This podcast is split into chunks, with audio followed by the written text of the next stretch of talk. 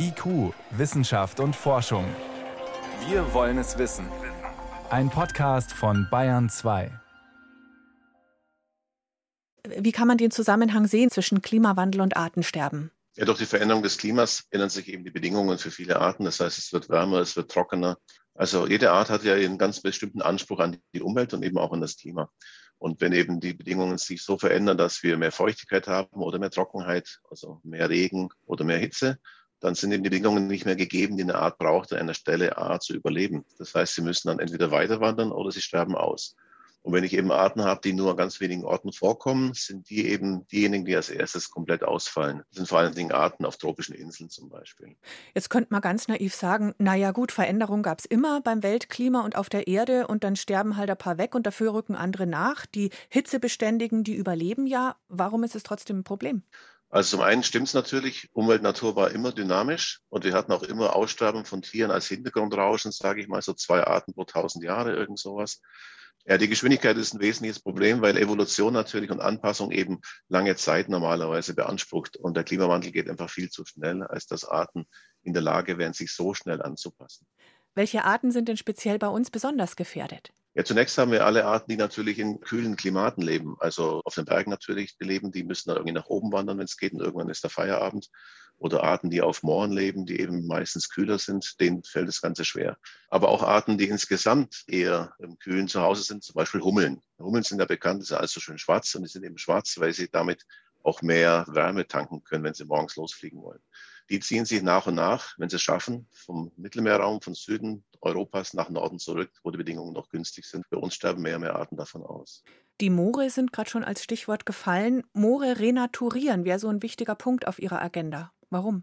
Weil wir zum einen ein ganz hohes Potenzial haben an der Festlegung von Kohlenstoff in Mooren. Das heißt, es ist eigentlich die naturbasierte Lösung schlechthin, um im Klima voranzukommen. Und zum anderen haben wir auch sehr viele Arten, die auf solche Lebensräume angewiesen sind. Das heißt, hier haben wir so ein klassisches Win-Win-Konstrukt, wo eben sowohl Klimaschutz wie auch Artenschutz davon profitieren. Gleichzeitig wünschen Sie sich insgesamt mehr Schutzgebiete in Deutschland. Eine Risikoanalyse des Bundes zur Klimaveränderung hat auch gerade heute festgestellt, es gibt sehr dringenden Handlungsbedarf und wir müssen den Flächenfraß dringend stoppen. Jetzt ist nur die Frage, wo haben wir Platz für so viel Natur und für so viele Menschen in Deutschland?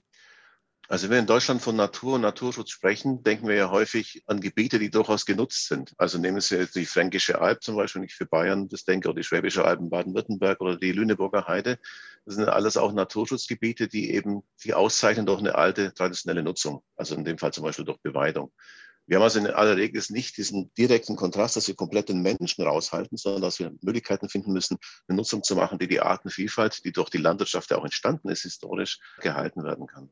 Wie kann das konkret aussehen? Wir haben in weiten Regionen diese Monokulturen jetzt, speziell Biomasseplantagen, wo der Mais für sogenannte grüne Energie angebaut wird. Da sind Sie kein Freund davon. Was muss man da ändern? Also die Bioenergie ist sicher erstmal eine alternative Energiequelle, ist aber sehr flächenintensiv, braucht viel Fläche und ist häufig auch ähnlich wie eine landwirtschaftliche Kultur intensiv gemanagt, das heißt auch mit Inputs, mit Dünger etc. Das heißt, diese Fläche geht verloren für anderes, also für Agrarproduktion, für den Menschen, genauso wie für Naturschutzzwecke. Das heißt, wir müssen eigentlich im Wesentlichen darauf achten, welche Systeme sind auch energetisch sinnvoll und naturverträglich. Das sind schon eher Sachen wie Windräder oder Solarkraft geeignet, auch mit Knackpunkten natürlich, aber Biomasse ist vielleicht der schlechteste Weg im Sinne von Landnutzung, die wir anders eigentlich brauchen würden. Auf der einen Seite sind die Landwirte, auf der anderen die Naturschützer, hat man immer das Gefühl. Aber es geht beides zusammen, sagen Sie. Wie? Also ich differenziere nicht zwischen Naturschützer und Landwirte. Das heißt, der Landwirt selbst ist ja meist gar nicht in der Lage, viel zu verändern, sondern ist ein Teil eines Systems. Wenn wir also die Landwirtschaft insgesamt reformieren, dann hätten wir eine ganz gute Möglichkeiten, das gut zueinander zu bringen, Naturschutz und, und Landnutzung, weil wir dann auch weniger Fläche bräuchten und weniger intensiv wirtschaften müssten. Das heißt im Klartext, der zunehmende Verzicht auf den Fleischkonsum, den wir bei uns haben, ist eine ganz wichtige Komponente. 60 Prozent der Landfläche Deutschlands werden zur Futterproduktion für Tiere äh, verwendet. Wenn wir direkt uns von mehr Vegetation ernähren würden, also vegetarischer ernähren würden, wäre da sehr viel zu gewinnen. Da haben wir es wieder. Weniger Fleischkonsum. Also was kann der Einzelne tun? Fragezeichen. Da ist schon eine Antwort. Aber auf der anderen Seite muss man auch die große Schraube in der Politik drehen. Braucht man neue Gesetze für Naturschutz und Artenschutz? Oder reichen die aus, die da sind und müssten nur anders umgesetzt werden? Es gibt sicher noch Lücken, die wir dann verbessern müssen. Zum Beispiel die Ausbringung von Pflanzenschutzmitteln in Naturschutzgebieten ist ein Punkt, der schwierig ist. Nach wie vor ja möglich, das zu machen und das sollte man stärker reduzieren. Das muss man wahrscheinlich auch gesetzlich reglementieren. Aber ganz häufig geht es wirklich um die Umsetzung der gesetzlichen Vorgaben. Und natürlich sind Gesetze ja normalerweise auch dadurch entstanden, dass eine gewisse Mehrheit der Bevölkerung sich einsetzte, weshalb es für die Politik auch leicht sein müsste, gewisse Gesetze zu erreichen. Also im Kontext von Lieferketten, ganz wichtiger Punkt, da könnten wir angreifen, weil da liegt es irgendwo dazwischen, zwischen dem einzelnen Konsumenten und der Regierung ist im Prinzip der große Markt, der im Prinzip die Preise bestimmt, ganz wenige Konzerne. Und da ist sicher ein Punkt, dass die Lebensmittel nicht die wirklichen Preise ausdrücken, die sie eigentlich kosten müssten. Wenn ich konventionelle Produkte habe, sind die eigentlich viel zu billig, weil sie gar nicht die Umweltschäden mit einpreisen. Und die Ökoprodukte sind teuer, weil sie eben natürlich anders wirtschaften müssen. Also die müssten eigentlich fast billiger sein, wenn ich das Ganze gesamtwirtschaftlich betrachten müsste. Aber das wäre mit den bestehenden Gesetzen durchaus machbar. Das wäre mit den Gesetzen machbar. Also soweit ich das überblicke, ich bin jetzt kein Jurist natürlich, aber da wäre einiges zu machen. Das hat man ja gesehen, dass man im Prinzip über Steuern Sachen eben steuern kann letztlich. Man merkt, dass die Freiwilligkeit schwierig ist hier und da. Es gab eine Initiative von Lidl, glaube ich, war das vor einiger Zeit, das Schweinefleisch pro Kilo ein Euro teurer zu machen, was sie nach wenigen Wochen wieder zurückgezogen haben, weil der Konsument dann letztlich nicht so reagiert hat. Wenn aber alle natürlich die gleichen Kosten hätten, die entsprechend eingepreist sind, dann wäre es für den Konsument natürlich auch nicht so leicht auszuweichen. Für den Arten- und Klimaschutz selbst heißt in dieser Risikoanalyse des Bundes, wir brauchen mehr Bäume in der Stadt, wir brauchen mehr Platz für die Flüsse, wir brauchen weniger Asphalt und weniger Flächenfraß. Und das braucht man jetzt sofort. Da sagen Sie, ja, genau so ist es, oder? Im Prinzip ist es wichtig, natürlich. Flächenfraß ist ein wichtiger Punkt. Und wenn ich natürlich die Ausdehnung der Städte nehme, wir verlieren am Tag ja 30 Fußballfelder, 30 Fußballfelder pro Tag an Infrastruktur.